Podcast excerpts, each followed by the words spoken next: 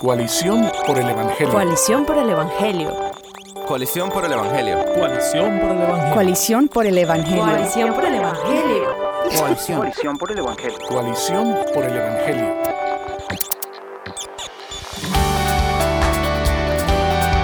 Muy buenos días y muy buenas tardes para todos los que nos escuchan. De este lado está Jairo Amnun, director ejecutivo de Coalición por el Evangelio, dándole la introducción a Coalición Radio en el episodio número 17. En este día vamos a estar hablando acerca del tema de la salvación. Y para eso tenemos como siempre acompañándonos a Steven Morales desde Guatemala, pero también tenemos un invitado y es el pastor Oscar Arocha.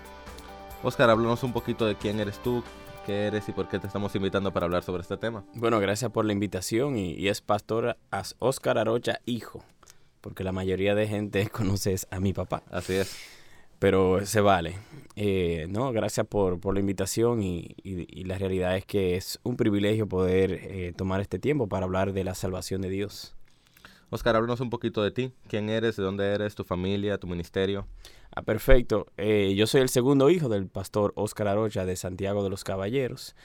Estoy casado con mi novia, todavía novia, hasta siempre, Patricia, que, wow, ya tenemos 20 años conociéndonos y 17 años de casado. Tenemos tres hijas, Sara, Nicole y Mía, 13, 11 y 10. Vivimos ahora en Santo Domingo eh, por la eh, soberana voluntad de Dios. Y eso podemos comentarlo en otro, en otro episodio. En otro contexto. Sí. sí. Pero Como ya tenemos, la ballena que se sacó de Santiago a Santo Domingo. Pero ya tenemos casi seis años viviendo aquí, eh, trabajando en el supermercado Bravo, eh, en lo que el Señor pone en nuestras manos y sirviendo en la Iglesia Bautista Internacional. Y, y nada, y en lo que el Señor nos ponga ahí, estamos en el área de consejería y también eh, en lo que son estudios bíblicos evangelísticos. Excelente. Bueno, Oscar, gracias por estar con nosotros. Y antes de empezar de lleno, Steven, quiero preguntarte a ti mismo, ¿por qué hablar de salvación? ¿Qué importancia tiene este tema? Pues em, la salvación es uno de esos eh, temas centrales de la Biblia em, y, y in- incluso podemos ver en varias, em, varios instantes diferentes personas que, que la pregunta central de su vida es ¿cómo puedo ser salvo? ¿Verdad?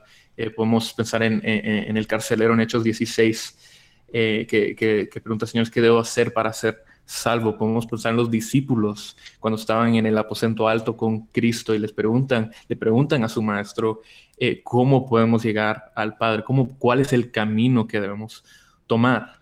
Eh, y en un sentido, esta es la pregunta más importante que vamos a hacer en nuestras vidas. ¿Qué debo hacer o qué debe pasar o qué debo entender o, o- o- o- o qué debo saber para ser salvo? Entonces, eh, Oscar, tú escribiste eh, recientemente un libro sobre este tema, la salvación. Eh, entonces, queríamos invitarte aquí para preguntarte pre- precisamente eso. ¿Qué es la salvación? Sí, ¿Qué, Di- Dios salva qué- pe- De acuerdo a la pecadores. Biblia. Sí, sí. Dios salva pecadores se llama el libro y es importante que tú mencionas la salvación de ese punto de vista porque una de las cosas que, que yo entiendo que la Biblia quiere comunicarnos y que tra- intenté hacer con el libro es de que la salvación no se trata principalmente de nosotros. Y por eso el libro se llama Dios salva a pecadores. Este es un libro que se trata acerca de Dios y Dios nos involucra en esa historia, esa narrativa que tiene que ver con sacarnos de las tinieblas a la luz para su gloria. Así es, entonces, Oscar, en pocas palabritas, de una manera bien resumida, ¿qué es la salvación? 150 palabras o menos. Bueno, comienza, comienza a contar, pero eh, cuando hablamos de salvación, eh, realmente uno puede verlo desde el punto de vista del hombre, como puede verlo desde el punto de vista de Dios, como puede verlo desde el punto de vista de la creación. Pero desde que tú mencionas la palabra, tú asumes de que alguien está perdido. Eh, y esto lo hablaba con alguien hace unos días. Si es- asume que alguien está en el agua y necesita ser rescatado, si no, no hay necesidad de salvación. Entonces, eh, ¿dónde está, ¿en qué estamos perdidos? Estamos perdidos porque el, ser humano le ha dado la espalda a Dios y esto sucedió en el jardín del Edén. Adán y Eva decidieron eh, ser ellos mismos eh, Dios, seguir sus propios caminos, seguir el engaño de Satanás, buscar su satisfacción y su deleite fuera de Dios. Y entonces, si hubiese sido por ellos, todos estuviésemos muertos y destruidos, pero Jesús, que estaba en la mente de Dios desde, antes del principio, fue eh, eh, diseñado para venir a este mundo, intervenir en, la maldad y, luchar contra el pecado y contra la muerte y rescatarnos de ese hoyo enorme que nosotros mismos habíamos cavado para nuestra perdición. Entonces, cuando hablamos de salvación, estamos hablando de eso que, que Dios hace para rescatar eh, el hombre y la creación del pecado y todos los efectos del pecado. Según te estoy escuchando, entonces, hay una, una pequeña diferencia entre salvación y evangelio. Sí. El evangelio es una cosa y la salvación es otra. ¿Cómo tú me lo comparas? ¿Cómo me lo defines? ¿Cómo me lo separas? ¿Cómo los unes? Claro, porque cuando, cuando yo digo que es evangelio, que podríamos decir que la hay algo que lo une, ¿verdad? Que es el tema que tanto el evangelio como la salvación primero lo que trata es acerca de Dios, de Dios en la persona de Jesucristo. Pero cuando estamos hablando de salvación, estamos hablando específicamente de cómo somos rescatados. El Evangelio, sobre todo lo que está hablando, es cómo Cristo fue coronado como rey del pecado, de la muerte, del universo, por medio de la cruz y de la resurrección. Y nosotros al ser unidos a esa, a esa narrativa, creer en Jesús y en lo que Él hizo, entonces somos rescatados de nuestros pecados y de la muerte etcétera, etcétera. O sea que definitivamente el Evangelio trata con nuestra salvación, pero no es solo de nuestra salvación. Claro, yo, yo diría que, el, centro del Evangelio no es nuestra salvación, sino Cristo. Es que el centro de toda la historia de la creación y del universo y de la eternidad es Dios, no puede ser nosotros. Sí, así Porque si fuéramos nosotros, somos tan pequeños y tan cortos nuestros días que no vale la pena algo que se trate solamente de nosotros. Ahora, en tu introducción sobre salvación y al hablar de salvación, ya tú nos has ido presentando algunas doctrinas que tenemos que conocer. Okay. Y bien nos recordaba Steven que la, pregunta para todos nosotros es esa del carcelero, ¿cómo podemos ser salvos? La mm. pregunta que responden todas las religiones es cómo puede ser salvo. De manera particular en el cristianismo, entonces, ¿qué doctrinas yo debo tomar en cuenta para entender la salvación? Bueno, vamos a empezar con el pecado. Hay que entender el pecado. ¿Qué es el pecado? De dónde sale el pecado, cómo el pecado distorsiona. Y estamos hablando del pecado, estamos hablando de la culpa del pecado, del castigo del pecado, de la condenación del pecado. Del pecado original. Estamos hablando tanto del pecado original como el pecado que cada uno de nosotros eh, comete, el pecado en, sentido general, todo el pecado. Eh, y, debemos entender eso, debemos entender quién es Dios eh, y obviamente ese es el punto de partida. Eh, entendiendo quién es Dios, en que entenderemos todo lo demás. Y tenemos que entender qué es lo, eh, eh, cómo es que el pecado nos separa de Dios. Porque el pecado no es algo abstracto. El pecado es nuestra propia voluntad y nuestros deseos de querer tomar nuestro propio camino. Y es el tomar el camino que nosotros creemos que nos va a dar felicidad y, vamos a llamarle salvación y, rescate. Nosotros mismos queremos ser nuestro propio Mesías. Y si y queremos hacer la cosa a nuestra manera. Y, eso es lo que en esencia es el pecado. Y Dios eh, lo que debería hacer es destruirnos. Pero por su bondad no hemos sido consumidos. Y desde que entró el pecado, Él prometió que un hijo de Adán y Eva eh, vendría a este mundo Ah, y sería herido por el mismo diablo, pero para salvarnos y para redimirnos. Y eso lo vemos una y otra vez a través de la historia de la redención. Así es. Sí, seguro. La, el pecado son, son, son las malas noticias que vienen antes de las buenas noticias, ¿verdad? Sí. Em, pero no podemos entender el pecado si no entendemos quién es Dios. Exacto. Sí, así mismo. Exacto. Eh, em, tal vez otro, otra, otra doctrina que vemos em, involucrado en el entendimiento de la salvación, para entender la salvación, es esa, esa aquella doctrina de la, de la imagen de Dios, que fuimos creados en el imago Dei. En Génesis 1.26 dice, hagamos al hombre a nuestra imagen conforme a nuestra semejanza. Y, y en, esos, y, en eso vemos que fuimos creados a la semejanza y a la imagen de Dios. Pero como tú ah, dices ahorita, Oscar, el pecado eh, cambia eso, ¿verdad? El, el pecado eh, nos afectó profundamente. Todavía tenemos esa imagen, pero tenemos, somos, eh, esa imagen ha sido quebrada, ¿verdad? eh, ya no reflejamos adecuadamente, apropiadamente a nuestro Señor. Entonces, em, ¿cómo dirías tú que, que, debemos tomar en cuenta en cuanto a, la imagen de Dios? ¿Cómo está siendo eso restaurado en, la salvación? Bueno, déjame leerte algo en la página 36 del libro que justo menciona eso. Eh, y luego respondo a tu pregunta. Dice, eh, tan pronto entró el pecado, entró la muerte espiritual.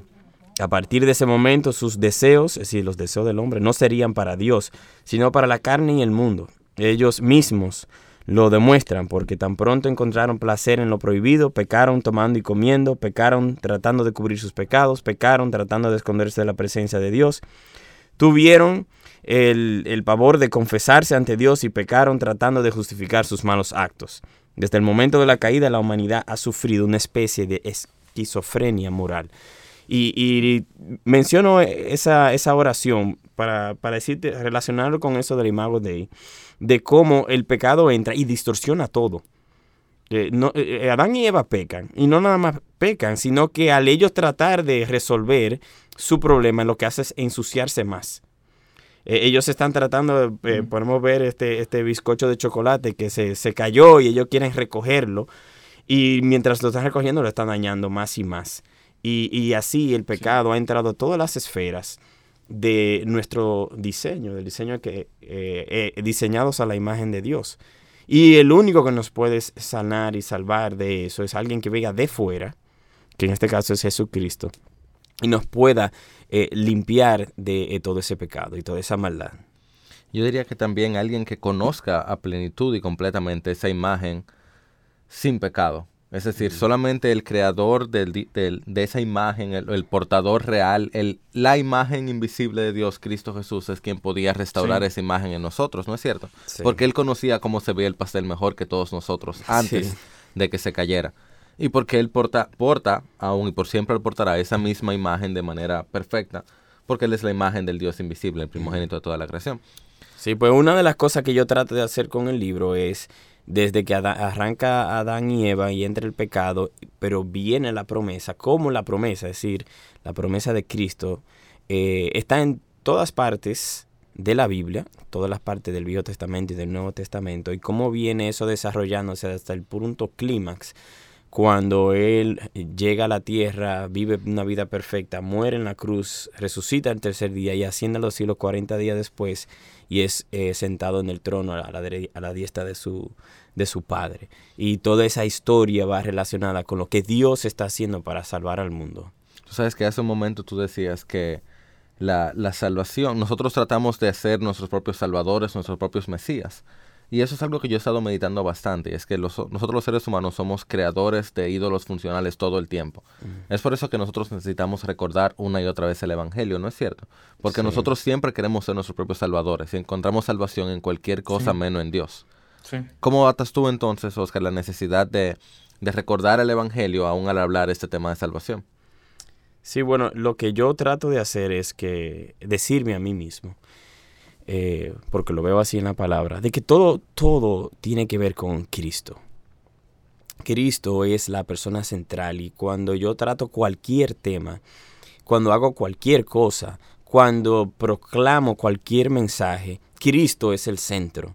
Eh, eh, sea que yo esté hablando aún del pecado, esté hablando de la salvación, esté hablando del Evangelio, es Cristo.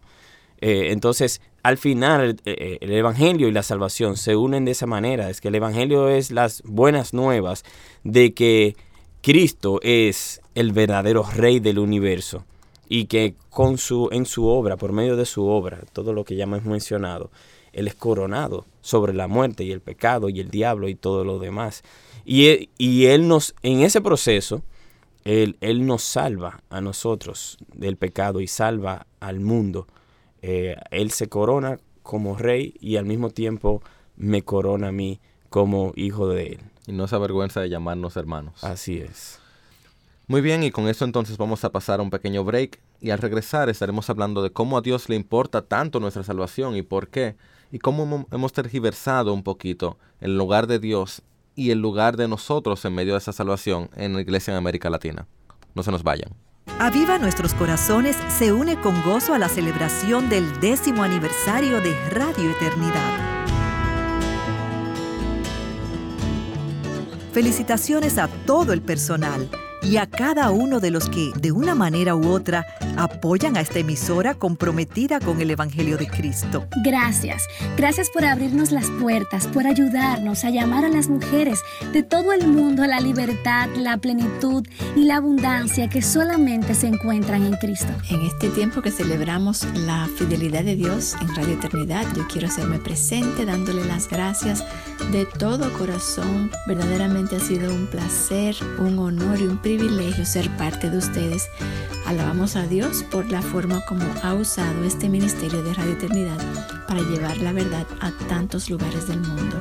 Les amamos y estamos agradecidos por ustedes. Queremos felicitar al Ministerio de Radio Eternidad Felicidades Radio Eternidad por sus 10 años como ministerio. por sus 10 años de servicio fiel en transmitir el mensaje de la palabra de Dios. No se cansen de hacerle bien, pues su- su tiempo cosecharán si no desmayan.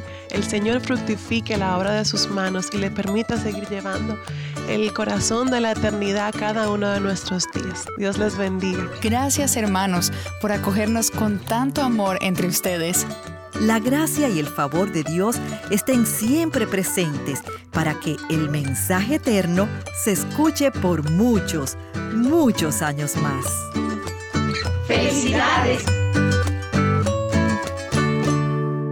Muy bien, y regresamos en Colisión por el Evangelio Radio. Aquí Jairo, de aquel lado Steven, y estaremos como invitado a Óscar Arocha hablando sobre el tema de la salvación. Óscar, ¿por qué a Dios le importa tanto nuestra salvación? Si Él es suficiente, si Él está contento consigo mismo, no necesita a nadie, ¿por qué Dios le importó salvarnos? Yo te puedo decir que lo que encuentro en la palabra de Dios es, eh, si vamos por ejemplo a, a final de- del capítulo 11 de Romanos, es que en la salvación nuestra, en la salvación de la creación, eh, la redención de la creación, Dios es más glorificado. Es decir, es- él hace, Él está haciendo lo que a Él más gloria le da. Y es justo por eso que Él lo hace. Y, y- y nos permite participar en eso. Y ese es nuestro privilegio y nuestro, nuestro gozo, que podemos participar de la gloria de Dios. Y esa es la respuesta más, más acertada. Y sin duda hay algo que Dios entiende que Él recibía más gloria si el pecado acontecía que si no hubiera acontecido. Mm, sí. De maneras que no podemos entender totalmente. Es, hay, hay partes del carácter de Dios que son reveladas de una manera más plena y no hay nada mejor que que Dios sea revelado porque eso es, ese es el propósito de la creación. Hay partes del carácter de Dios que son reveladas de una manera más plena si Dios salva que si Dios condena a todo el mundo o aún más si no hubiera necesidad de condenar a Mm. nadie, ¿no es cierto? Sí, yo no, yo no sé si te ha pasado a ti, pero a mí me ha pasado muchas veces.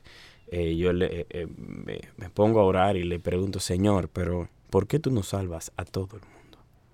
Es decir, y, y- no es como que ya haya, hay opción, ya se murió la gente y mucha gente se ha muerto. Eh, y, y también otros momentos que me he preguntado, pero ¿y por qué a mí? ¿Por qué tú me has salvado a mí? Yo no soy ni mejor ni tengo nada bueno. Eh, pero Dios así, así lo quiso. Eh, y estoy muy agradecido de que me escogió para ser parte de eso. Eh, pero al mismo tiempo, como tú dices, es como un conocimiento que va más allá de mí, tal como dice eh, Job al final de, de su libro.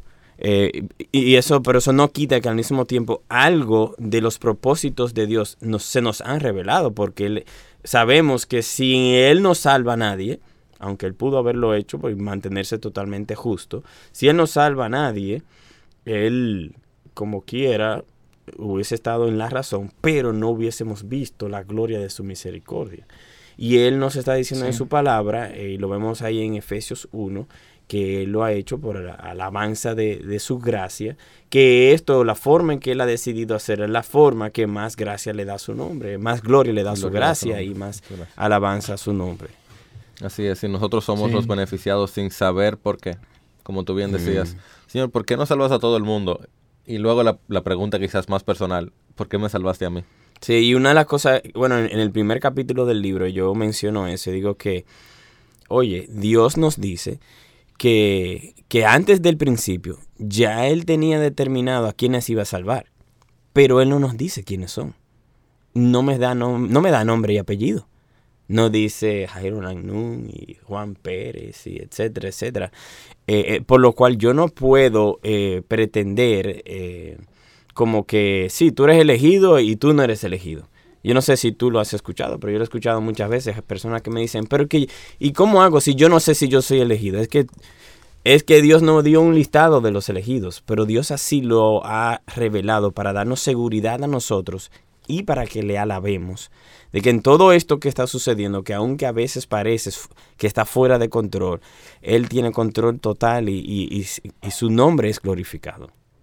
Así es. Ah, Ahora, Oscar, tú mencionas ahí algo, un, un tema muy interesante eh, sobre nuestra responsabilidad en el evangelismo y, en, el simple hecho de que nosotros no sabemos si alguien es elegido, nosotros no sabemos, no tenemos el conocimiento, el mismo conocimiento que el Señor tiene para la salvación.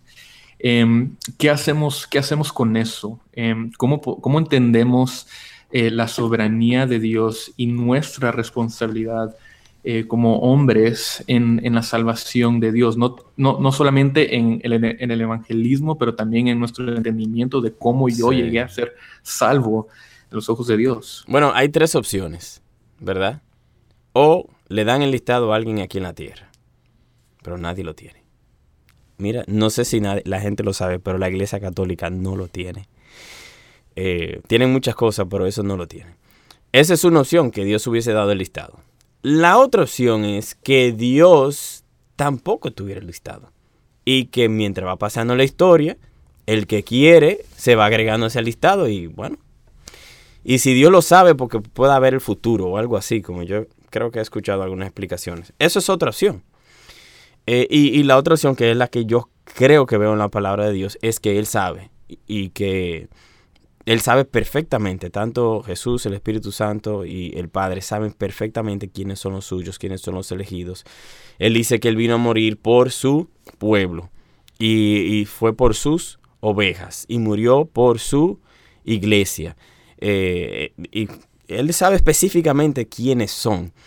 Eh, entonces, así como todo lo demás que yo hago como creyente, yo hago las cosas en dependencia de que lo que Dios me está diciendo es lo que más me conviene y es lo que más gloria le da a Él y es lo que eh, estoy mandado a hacer.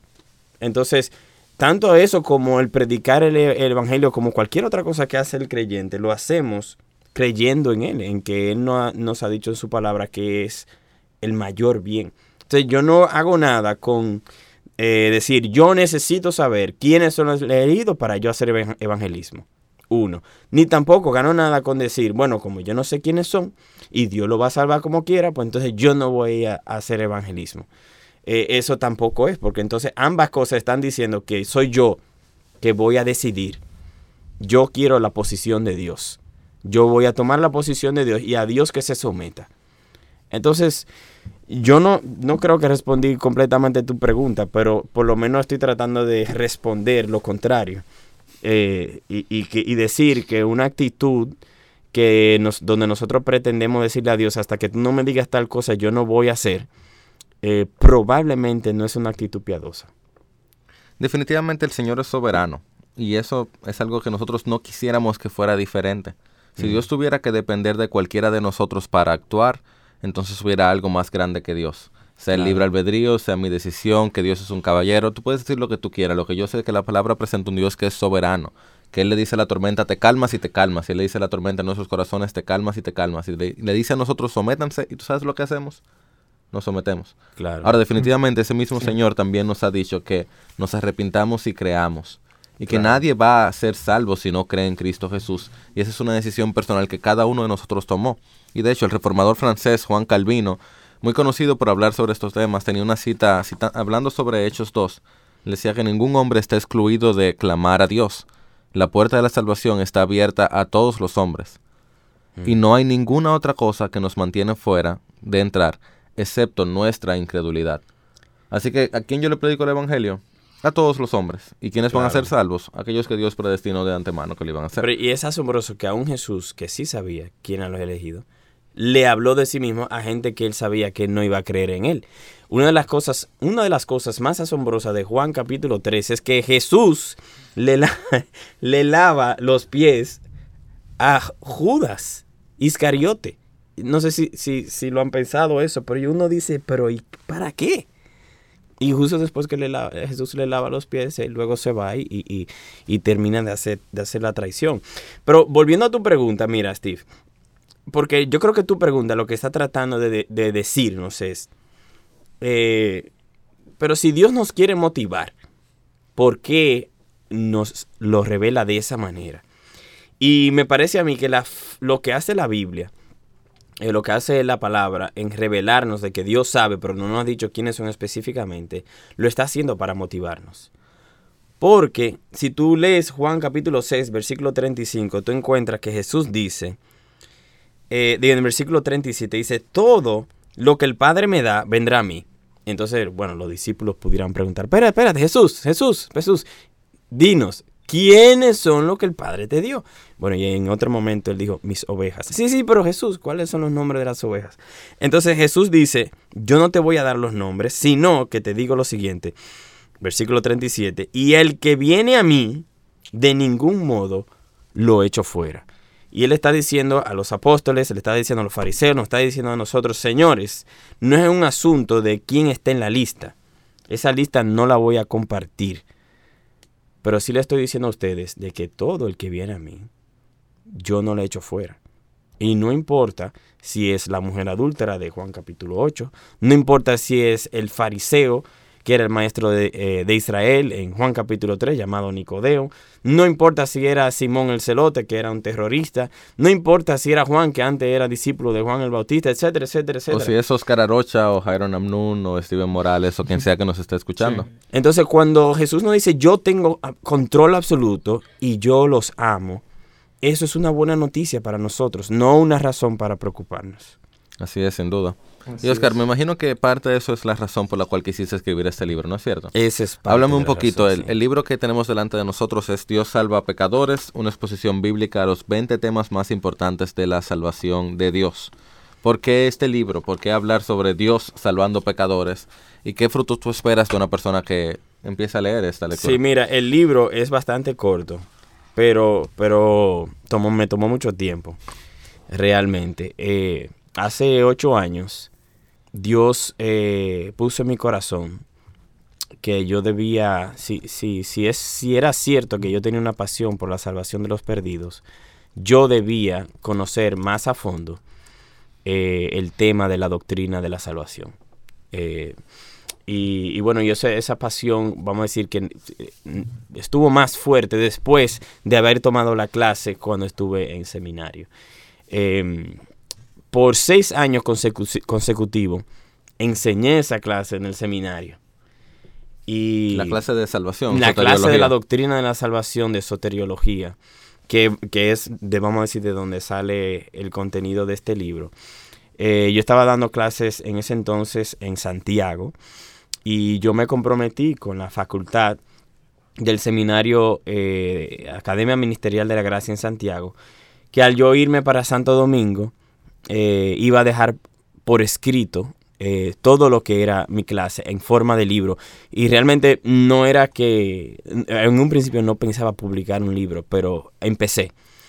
Y, y bueno, así como son muchas cosas del Señor, eh, el haberte, el haber hablado contigo, Jairo, ayudó mucho a, ese proceso de convertirlo en un libro. Y lo que hicimos fue que primero, para algunos que han estado hace tiempo en coalición, saben que todos estos capítulos en un momento estuvieron en la página web de manera gratuita. Cada, cada mes lanzábamos un capítulo de cada tema. Eh, y, y de ahí to- todo ese proceso vino a salir lo que es lo que es el libro ahora. Eh, el libro, eh, en sentido general, lo que toma es el tema de la salvación. Dios, ¿verdad? Dios salva pecadores. Y primero habla un poco de cómo Dios, antes del principio, planificó la salvación. Esos son los primeros dos capítulos. Luego habla, y eso, y eso lo pongo como una obra básicamente del Padre, que luego podemos hablar más de eso. Luego eh, eh, presenta al Hijo y la obra del Hijo. Ah, y, y- y, eh, cuando hablo de la obra del Hijo, eso incluye desde el momento que en Génesis 3.15 Dios dice que el hijo de Eva eh, o de la mujer, ¿verdad? Eh, iba a venir a, a, luego hacer esa obra. Y luego cómo pasa de, de Eva, de Noé, de Abraham, de Moisés y, y todos los demás patriarcas y, y, profetas del Viejo Testamento y cómo es el león de la tribu de Judá y cómo es el profeta mayor que Moisés, el sacerdote de eterna salvación el siervo sufriente de Isaías 53 y cómo entonces llega al clímax de, de, la cruz en el Gólgota eh, y muere por nuestros pecados y resucita al tercer día. Y luego la última parte del libro trata de cómo el Espíritu Santo toma esa obra ya comprada y realizada y planificada por Dios el Padre y el Hijo y la aplica en cada creyente individual eh, nos llama, nos da la fe, nos da el arrepentimiento, eh, nos justifica, y etcétera, etcétera, etcétera, hasta que llegamos a lo que es la glorificación. Eso es como un resumen corto entonces, de la, la, pregunta que me hicieron. La idea sería entonces, en este libro tú puedes encontrar cómo desde la eternidad hasta la eternidad Dios es el protagonista de nuestra salvación y nosotros mm. podemos recibir el increíble beneficio de ser llamados hijos de Dios. Mm. Y que aquellos que van a donde Amén. Cristo, Cristo no nos echa fuera, sino al contrario, nos sostiene por siempre. Claro. Ahora, quizás algunos de los que están escuchando no tienen esta salvación y no queremos terminar el programa sin recordarlo, sin dejarles saber que esta pregunta que hizo el carcelero de Filipo en Hechos 16:30, ¿qué tengo que hacer para ser salvo? La respuesta del apóstol Pablo fue, cree en el Señor Jesucristo y serás salvo. Tú tienes esa oportunidad en este día de ir donde el Señor y decir, Señor, yo te pido perdón por mis pecados, te pido perdón por, un, por ser pecador, por haberte ofendido, y tú sabes que lo has hecho, tú puedes pensar en todo tipo de pecados que has cometido. Dios es un Dios santo, que no soporta el mal, pero Dios es un Dios de amor que proveyó a Cristo Jesús como camino santo y camino en nosotros hecho pecado y maldición, para que ahora nosotros podamos encontrar perdón en Él. Así que tú puedes ir delante de Dios en oración, pedirle perdón por tus pecados y decirle a Él que tú quieres ahora en adelante vivir una vida que le agrade a Él y te pedimos que si tú, has, si tú pasas por este proceso y tú te sientas y meditas en estas cosas, que no dejes de acercarte a alguien, algún pastor de alguna iglesia que esté cerca de ti, que predique la palabra, que ande con una Biblia y le exponga y que te ayude a entender un poquito de qué, qué es el camino de salvación y cómo vivir para la gloria de Dios. También queremos cerrar el programa recordándole a todos una frase de Charles Spurgeon que nos decía que no es nuestro agarre, no es tu agarre de Cristo lo que te salva, sino que es Cristo. No es tu gozo en Cristo lo que te salva, sino que es Cristo. Y no es tu fe en Cristo, aunque ese sea el instrumento, es la sangre y los méritos de Cristo lo que nos salva. Nuestro Dios salvó a pecadores como tú y como yo, y eso es algo por lo que queremos vivir en agradecimiento por Él para siempre. Este ha sido el episodio 17 de Coalición por el Evangelio Radio. Muchas gracias a todos los que nos acompañan. Recuerden que pueden escucharnos cada viernes a las 12.30 hora dominicana a través de Radio Eternidad Pueden escuchar el podcast, suscribirse al podcast o vernos a través de la página web o pueden ver el detrás de escena a través de YouTube. Dios les bendiga. Coalición por el Evangelio. Coalición por el Evangelio. Coalición por el Evangelio. Coalición por el Evangelio. Coalición por el Evangelio. Coalición por el Evangelio. Coalición. Coalición por el Evangelio. Coalición por el Evangelio. Este programa es otra producción de Radio Eternidad.